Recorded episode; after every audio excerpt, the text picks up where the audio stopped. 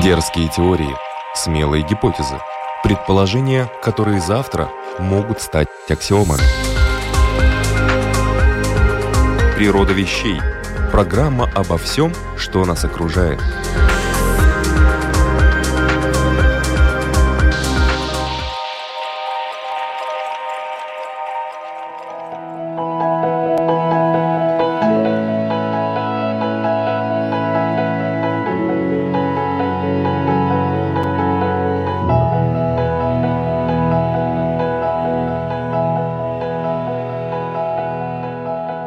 Приветствую вас, любители узнавать новое об уже известном. Это программа «Природа вещей». В студии Латвийского радио 4 Людмила Вавинска. Как мы познаем культуру? Через литературные произведения, через картины, нарисованные художниками разных эпох и народов, через музыку, а наш сегодняшний гость, культуролог Денис Ханов, решил проанализировать историю европейской культуры через оперу. В сентябре этого года вышла в свет его книга «Сказки красного бархата». Как раз об этом. Добрый день, Денис. Добрый день.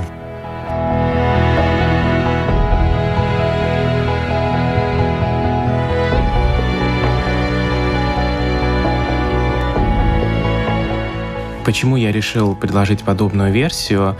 На самом деле, долгое время в рамках сотрудничества с э, Латвийским радио 3, с каналом Классика, мы создавали рассказы или истории о опере, о конкретных работах, постановках, композиторах, периодах. И в результате получилось так, что мы давно покинули границы и музыкального произведения, и биографии композитора, и даже, может быть, театральных подмостков, и, условно говоря, вышли в более широкое пространство культуры, а по сути дела она пронизывает все наше существование. Поэтому я понял, что рассказы эти постепенно складываются в историю европейской культуры.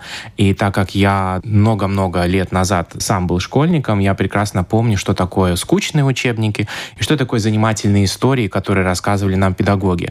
Не все это могли, не всем это дано, поэтому я лично считаю себя как преподавателя нынче скорее рассказчиком, скажем, сказителем. Ну и первым сказителем в европейской культуре, естественно, был Гомер условно говоря, прародитель всех тех, кто использует устное творчество, рассказ, историю для того, чтобы, по сути дела, поведать нам о прошлом. И поэтому так получилось, что 15 глав этой книги — это 15, скажем, таких остановок на пути от античного мифа к современности, и заканчиваем мы эту книгу истории конца 19 столетия.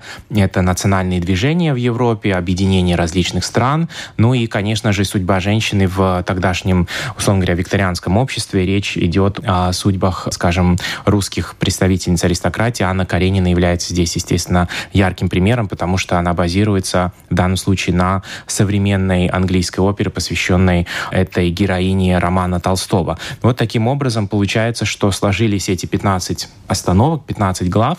Присоединился мой добрый друг и художник из Петербурга Даниил Вяткин, который создал, по сути дела, он создает уже вторую мою книгу визуально. И у него потрясающий составляющая ощущения аллегорического такого искусства, он может на основе короткого моего рассказа создать свою версию и саму как бы квинтэссенцию, саму суть каждого произведения и главы. И поэтому мы решили поступить может быть, несколько неожиданным образом, мы решили немного посмеяться над оперой. Это не серьезная книга. Если в латышской версии это рассказы «Красного бархата», то я бы, может быть, если бы когда-то это было переведено на русский, то скорее я бы назвал это «сказки» красного бархата, потому что сказитель, сказка, кот, который рассказывает, это все где-то близко. Почему красный бархат? Потому что это первая ассоциация со стульями, с креслами в ложе, в опере, в портере.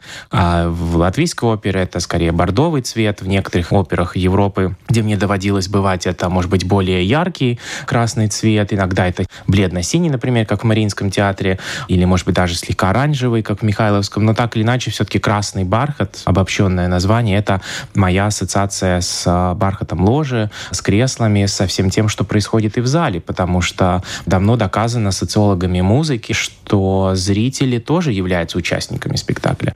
Поэтому в этот раз это рассказы, это не научная книга, хотя она основана на конкретных именах, периодах, процессах и так далее, но в этот раз я решил дать передых нашим читателям от сносок, от больших комментариев. Это рассказы, которые были задуманы для радио и потом были превращены благодаря коллегам с Латвийского радио 3 в формат, условно говоря, печатных рассказов, что, конечно, немного меняет стилистику. Ну и теперь, надо сказать, спустя два года я теперь могу сам заглянуть в эту книгу и почитать, потому что дистанция это была необходима. Как правило, свои книги не читаю потом довольно долго. Основная аудитория — это школьники, студенты, потому что они, конечно же, сейчас по сравнению со мной когда-то, школьником, они сейчас утопают, казалось бы, в море знаний. Сейчас все легко найти, открыть и узнать, но в то же время принципиально меняется сама схема и форма получения информации. Ее слишком много. Много из этого поверхностно. Многое поверхностное вытесняет первоисточники. Поэтому в данном случае музыкальное произведение — это всегда в какой-то степени отпечаток да, или слепок эпохи. Это фантазия автора, это фантазии и цензура в какой-то степени тоже, контроль тех, кто помогал создавать оперу, те, кто ее финансировал, это были либо королевские дворы, либо национальные правительства, либо конкретные меценаты. Особенно если мы говорим о ранней опере 17 столетия, то получается, что опера — это целый мир, но мы решили немного посмотреть на него, как будто бы это цикл, скажем, а, карикатур из итальянских литературных журналов о безумных импресарио, о капризных э, сопрано, о, скажем, выдающихся, но очень высокомерных солистах-кастратах или каком-нибудь баритоне, который возомнил, что он единственный доминирует на сцене. Сколько раз Мария Каллас вспоминала о том, что приходилось воевать с баритонами, которые капризничали.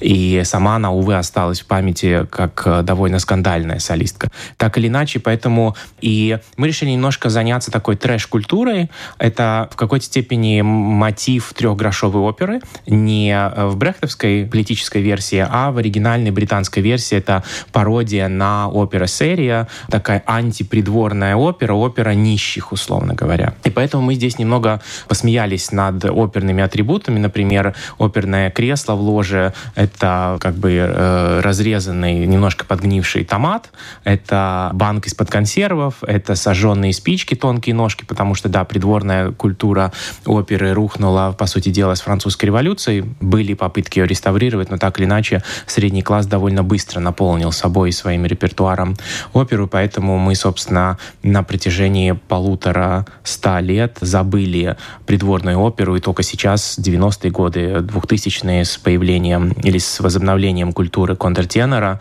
э, вернулись на сцену и придворные оперы с придворными героями, принцами и принцессами, скажем, придворными дамами, конфидантами и так далее. Тем самым получается, что мы позабавились здесь, и э, художник, мой добрый друг, он э, большой любитель ходить по различным развалам, или как это называется, там, всевозможным рынкам, барахолкам и так далее. И вот он находил старые банки, какие-то старые кеды, еще какие-то предметы быта, из которых создавал маленького, скажем, игрушечного рыцаря с игрушечным мечом, который, значит, воюет против чудовищ. И он даже пересмотрел какую-то свою старую обувь и нашел какие-то элементы одежды, которые помогли нам, например, воссоздать образ комической оперы Сальери. Тоже в какой-то степени я пытаюсь снять с него старинные обвинения, которые так неосмотрительно на него э, навесил Пушкин и, естественно, перед этим венское общество, склонное до сплетен до сих пор, на самом деле. Ну и потом, конечно же, увековечивший все это Форман в своем фильме «Амадей». Так что эта книга должна как мне кажется, раскрыть э, людям забавный мир оперы, мир оперы, где есть не только веселое и смешное, но и трагичное. Одна солистка подкупила в убить, чтобы зарезать другую солистку перед премьерой. Или, например, император, который откладывал планы военной кампании, чтобы почитать донесение о том, как итальянский и немецкий театр в Вене э, воюют друг против друга, и как композиторы сплетничают и пытаются как бы копать друг по другу друга. То есть Иосиф II в своих письмах родственникам большие абзацы посвящал оперным слухам. Я бы очень хотел, чтобы нынешние премьеры или президенты посвящали часть своей деятельности оперным сплетням. Это было бы изящно, это была бы связь с, с высокой культурой, и они, конечно, были бы и меценатами, потому что современные оперы всегда в долгу.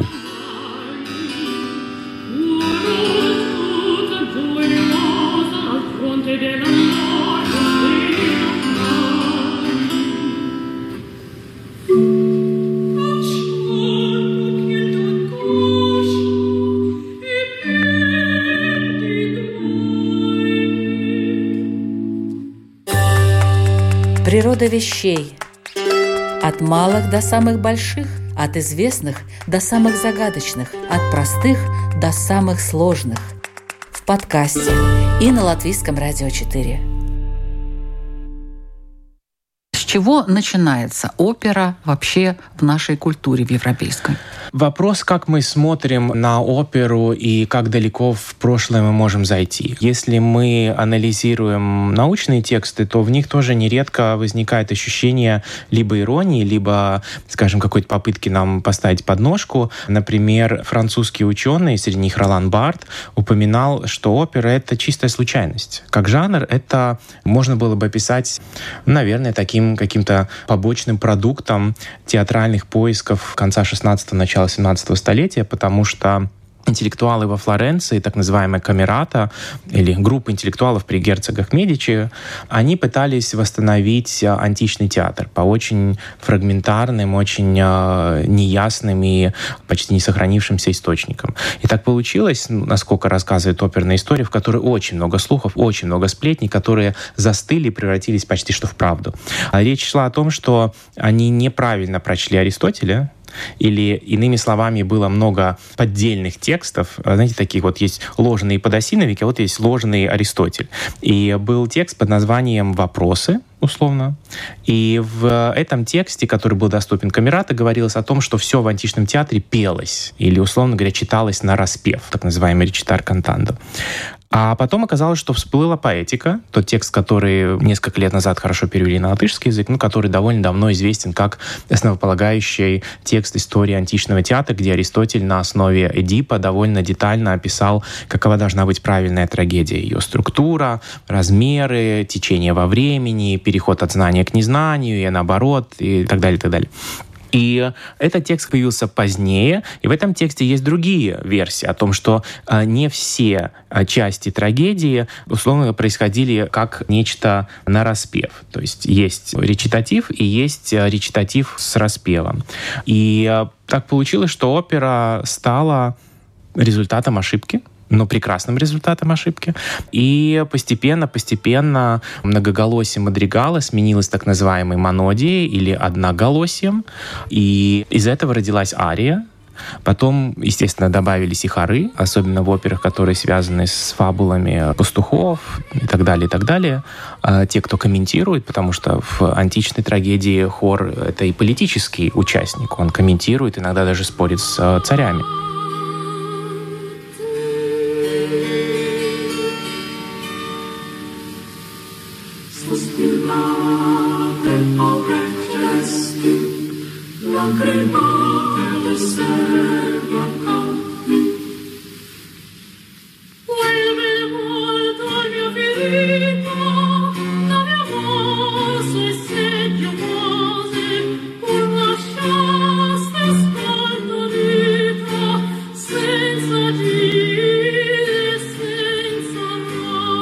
Получилось, что из-за неправильного чтения текста появился новый жанр.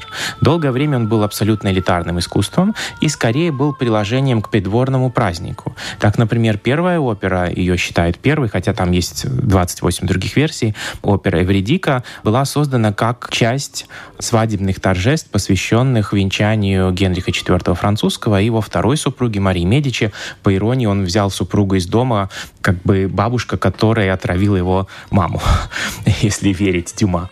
Но так или иначе, такова была тогдашняя политическая ситуация, и тем самым Тоскана получила э, некоторую защиту от французского королевства.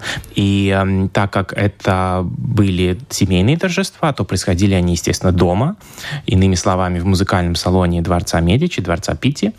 И так родилась опера. Поэтому мы, в принципе, знаем, где, на третьем этаже дворца Пити во Флоренции, в так называемом литературном или музыкальном салоне.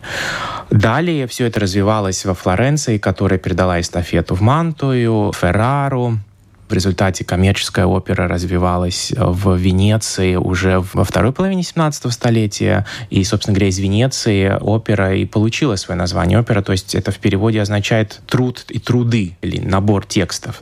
И посему это уже период, когда из придворного праздника, элитарного, музыкального и балетного действа опера превратилась в коммерческое представление, развлечение, и работала она так же, как сейчас работают э, все наши коммерческие театры. Это была публика, которая происходила из разных социальных слоев, и вплоть до конца XIX века, если мы вспоминаем Верди, то даже всевозможные представители городской бедноты, какие-нибудь бедные ученики какого-нибудь мастера, подмастерья, могли себе позволить и хотели попасть в оперу. Есть даже несколько комических случаев из Рижского театра.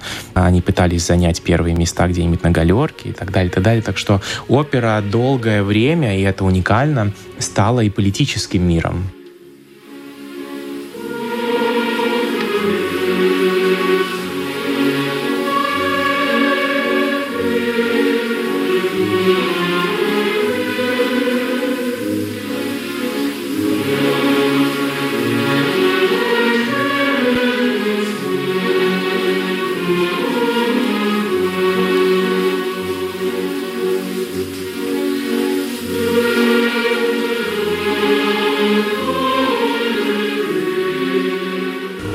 Отображала иерархии, изменения в придворной бирже, где э, у придворных менялись акции, статус, положение и так далее. Кто-то попадал в опалу. Допустим, подарить ложу считалось дорогим подарком. Подарить ложу? Да, ну иными словами, если это королевский или императорский театр, то король, допустим, в Неаполе, в Сан-Карло мог подарить ложу своим придворным. А подарить это в прямом смысле? Да. В наше время это можно сравнить с приусадебным участком mm-hmm. или с гаражом, где иногда скрываются мужья от своих жен, то в данном случае ложа, да, это своя своеобразная дача или вот какое-то дополнительное недвижимое имущество. До сих пор в Венеции, в театре Ла Фениче, у двух аристократических семей Венеции, фамилии которых я не помню, э, до сих пор сохранились ложи в частном владении. Так что, как нам иногда принадлежат те же, как я уже упомянул, дачи и э, какие-нибудь там участки, или квартиры. Но это пользовалось так, спросом? Да, несомненно, это пользовалось спросом. А мы То есть они хотели множество... там смотреть оперу, различные Дело в том, что смотреть — это одна часть. Жить в опере — это а, во жить? многом... Да. Представьте себе, что в среднем люди проводили в опере, если мы берем элементарный количественный анализ по дневникам материалам 18 столетия, то мы видим, что часть европейской элиты проводила в опере, в принципе, около 9 часов в день и 5-6 дней в неделю. А что они там делали?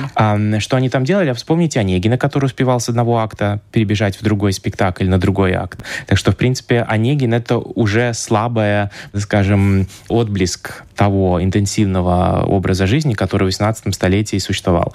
По воспоминаниям многих путешественников того же Гёте, в опере не только слушали музыку, в опере заключали контракты, в опере обедали, ужинали, если время подходило. В опере можно было привести в порядок свою завивку парика, так, например, э, у Марии Антуанетты была, условно говоря, там ложа что, с комнаты. Э, там был парикмахер, ну, как правило, это были мобильные, тоже Фигаро, мобильный парикмахер, куафер, который мог, условно говоря, завить парик. Там играли в карты карты, там создавали брачные альянсы. Матушки высматривали для своих дочерей э, невест, да, да несомненно, правильных женихов. Мы помним великолепно даму с камелиями, Травиату, которая, собственно, все происходило в опере. Потом она сама стала оперой. И тем самым в опере даже предавались иногда плотским утехам, как говорилось в старину, потому что в некоторых операх были и э, портьеры, которые закрывались, и опера превращалась в личное пространство. Например, э, шведский король Густав III, которого в опере же убили во время маскарада, он перенес свой рабочий кабинет в оперную ложу.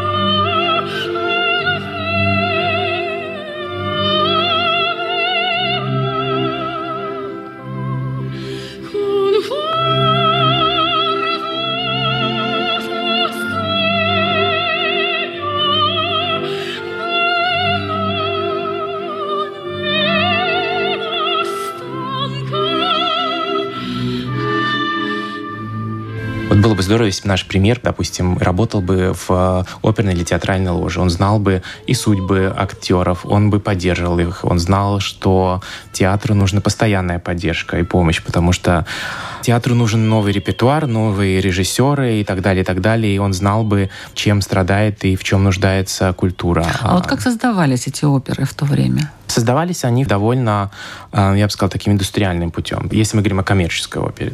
Потому что у нас есть два... А разве были некоммерческие? Э, несомненно. Была придворная опера французская, которую полностью финансировал э, двор Версаль, Людовик XIV, потом как бы по инерции уже его Это потомки. были какие-то определенные направления? Это были, как правило, мифологические, героические сюжеты, в которых нередко сам Людовик XIV видел себя на сцене как героя. Mm-hmm. А, к счастью, французские короли были более скромны, чем европейские диктаторы 20-го столетия, которые сами выходили на сцену. Например, в образе Ульманиса был конкретный актер, латышский актер, например, во время всевозможных патриотических празднеств. Так что Людовик XIV был поскромнее, и поэтому он в изображался... Сатира. Нет, я бы сказал, в переносном смысле он изображался, например, как Персей, незаконный сын Зевса, или Атис, или еще кто-нибудь, или кто-нибудь из французских рыцарей э, эпосов о Карле Великом, Роланд или э, Ринальдо, или еще кто-нибудь, Амадис. Все те, кем потом бредил Дон Кихот, собственно говоря, уже как комическая версия. Ну вот, и это как бы отдельный поток, это сложные, пятиактные, тяжелые, как мне кажется, пьесы, музыкальные пьесы без акцента на арии. Итальянцы углубились в очарование своего собственного голоса и в красоту своего языка и поставили все это на коммерческую основу, оперные театры расплодились, так же, как у нас, допустим, дискотеки и бары. И в результате это были, как правило, любовные истории рыцарей, принцесс и так далее. И брались эти принцы и принцессы из Древнего Рима, и из а, эпосов Гомера, о которых я говорю в книге, и так далее, и так далее. Это запрос народа был такой? А, Или да, нет? это был запрос. По сути дела, это запрос тогдашней культурной элиты, которая могла себе позволить, но театр был очень дифференцированный в своих ценах. Иными словами, например, нынешний портер, в котором есть ряды кресел, это сравнительно недавнее изобретение. 18 столетие не знает подобной структуры театра. Это было пустое пространство, своеобразная арена, потому что нередко оперный театр мог превращаться и в театр для бала, помню хорошо графа Монте-Кристо. И это были места для туристов, которые условно прибежали в последний момент и купили билет там за несколько эскудо, и для дам легкого поведения, которые в ложе не пускались. Другой вопрос, э, кто находился в ложах, но это мы оставим. И так или иначе, это была возможность даже для тех же подмастерьев попасть в оперу даже в 19 столетии. И поэтому коммерческие оперы, они создавались, конечно же, как развлечение с э, любовными историями, с перипетиями, с переодеваниями. Тот же Дон Жуан и таким образом это продавалось, но надо сказать, что большая часть э, импресарио всегда были на грани разорения, как я думаю и сейчас. Поэтому за солистами охотились, голоса требовались все ярче, все виртуознее, все интереснее. Так же, как в современной киноиндустрии нам нужны огромные какие-то саги, нам нужно ощущение 3D и так далее. Мы никуда не ушли от публики 18 столетия, которая требовала все больших рулат, требовала все то, что мы называем в какой степени и вокально музыкальными украшениями, фьюритурами и так далее, и так далее. И нужны были э, певцы-кастраты, вот, легенда Фаринелли и прочее, прочее. А в конце концов, все это превратилось в объект для критики, и культура просвещения стала требовать возврата к естественному, к природе, которой сама и выдумала, потому что никто не знает, что такое естественное. И постепенно эти темы и сюжеты сошли на нет, принцы и принцессы покинули залы и сцену, и э, вот Фигаро, наверное, стал как раз переломной фигурой культурой. Природа вещей от малых до самых больших, от известных до самых загадочных, от простых до самых сложных. В подкасте и на Латвийском радио 4.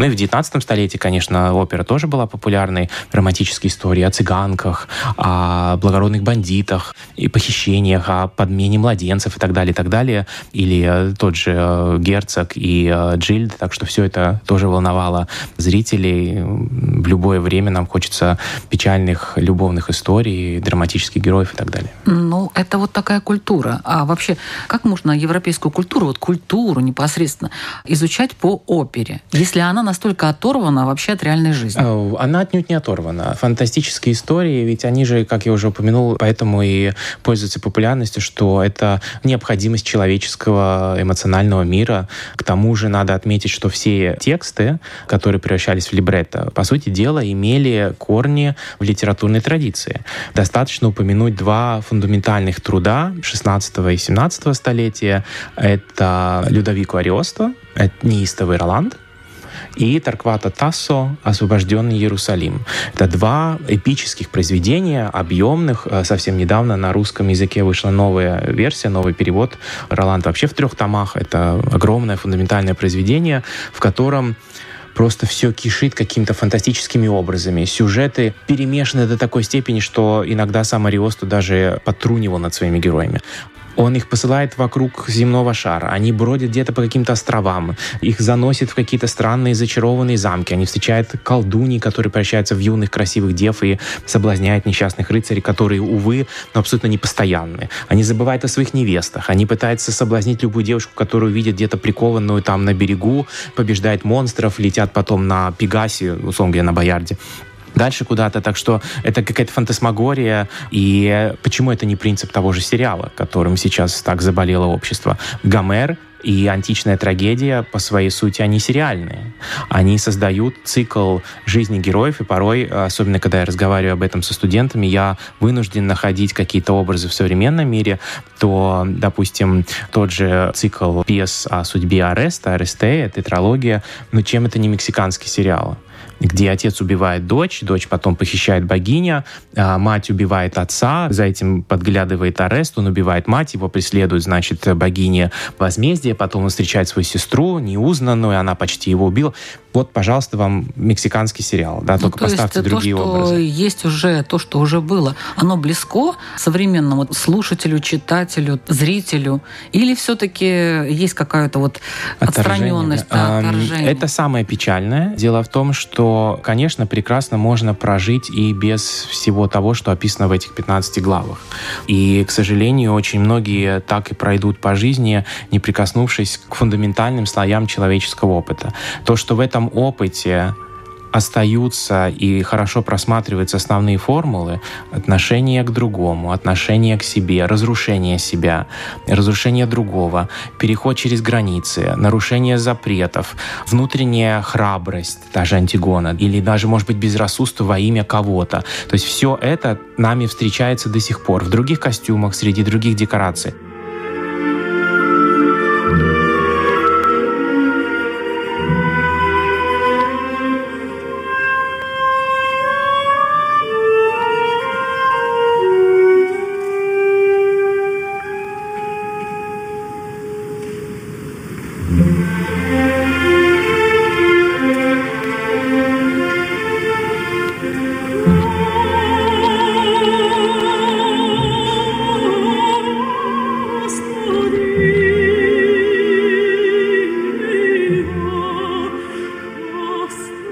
Но если мы говорим о необходимости гражданского образования или гражданского мужества, пожалуйста, откройте Еврипида, и вот вам Антигона, она первая диссидентка для меня. Если мы говорим сейчас о страхе перед э, беженцами, взгляните на Энея.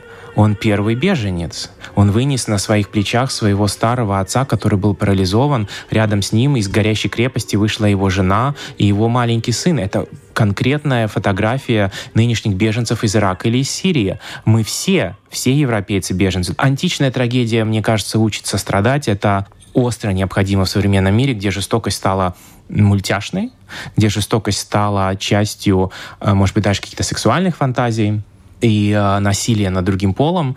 Э, античная трагедия учит рыдать, как об этом говорил Аристотель, потому что это катарсис души, это некоторое очищение.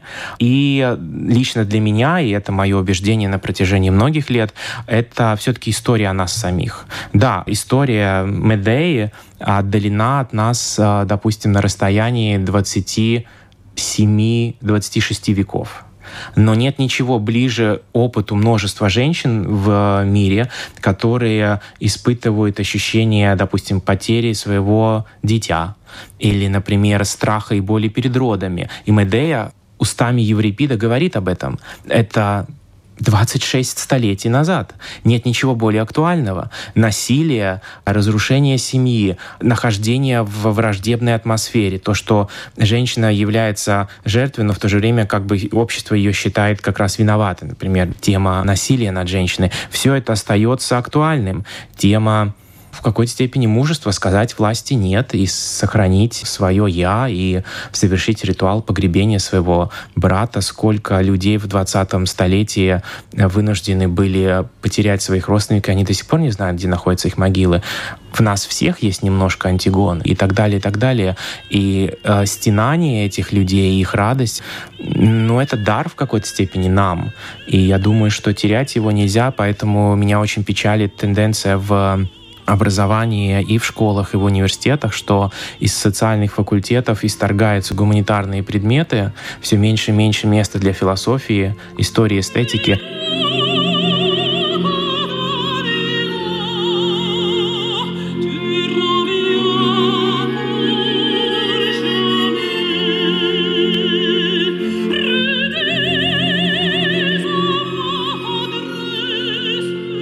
Это не украшение и не десерт. Это не изюминка для того, чтобы дать место преподавателям философии и возможность им выжить. Нет, это отказ от создания интеллектуала. А интеллектуал может потом работать где угодно. Всевозможные прикладные науки, связанные с маркетингом и так далее, но это, по сути дела, то же самое, что понять, как работает кухонный комбайн. Для этого много не надо. А скажем, синтезировать образы, темы и сюжеты из истории, этому не научит ни один маркетинг. Это долгое сидение над книгами, это семинары, это дискуссии, это античная трагедия на сцене. И в конце концов, когда я задаю вопрос студентам, вот заголовок статьи «Троянский конь финансового кризиса». Поясните мне, что это такое? Что они отвечают? Они не смогли ответить. Mm. Самая близкая версия была, что это компьютерный вирус. Такой вирус был. Ну, как бы суть, да. То есть это проникновение в чужую систему. Но, там, но есть, но... нет, нет, есть действительно такой вирус. Да, такой вирус Называется есть. Это, да, но, к сожалению, до Гомера не добрались. И это печально. То есть связь уже да. порвана. Я помню, не хочу сейчас из себя строить какого-то очень прогрессивного отличника, э, школьника, но и не хочу говорить о том, что все было зеленее или, или лучше, но в третьем классе мы читали читали Гомера. Возможно, была адаптированная версия, я не помню, но хорошо помню, что нам нужно было привыкать к гигзаметру. Так что, скорее всего, это были все-таки выжимки из оригинала, ну, в русском переводе. И я считаю, что это правильно. Очень печально бояться и каким-то образом не встречаться со сложностью этого мира. Потому что книга — это вызов. Эпос — это вызов. Это тяжело, долго, иногда скучно, где-то провисает и так далее. Но для меня лично эти герои являются подспорьем в моменты, когда мне тяжело. И ведь прав был Бродский, который страдал именно из-за того, что он писал не то, что нужно было власти, что есть преступление очень страшно, а именно не чтение книг. И люди расплачиваются за это всей своей жизнью. В своей Нобелевской речи он упомянул. Так что я думаю, что это в какой-то степени как бы слезы и смех одновременно, потому что в этой книге формате рассказа я пытаюсь, да, в какой-то степени завлечь, раскрыть дверцу старого замка, может быть, заснувшего королевства, и сказать, посмотрите, господи, как это ново, как это актуально и как это интересно, как это безумно, смешно, может быть, порой театральное заламывание рук и так далее, но тогдашний опыт очень важен для нас сегодняшний, потому что нет ничего актуальнее прошлого, оно постоянно присутствует в современном мире. И чтение книг дает внутреннюю свободу. И с этой свободой покорить человека нельзя. Человеческая мысль должна быть свободна именно благодаря знанию. А то, что происходит сейчас, это во многом начинает напоминать некоторую манипуляцию. Я не сторонник консервативного возвращения к каким-то правильным вечным ценностям. Они всегда были в движении, они всегда были и будут в изменении.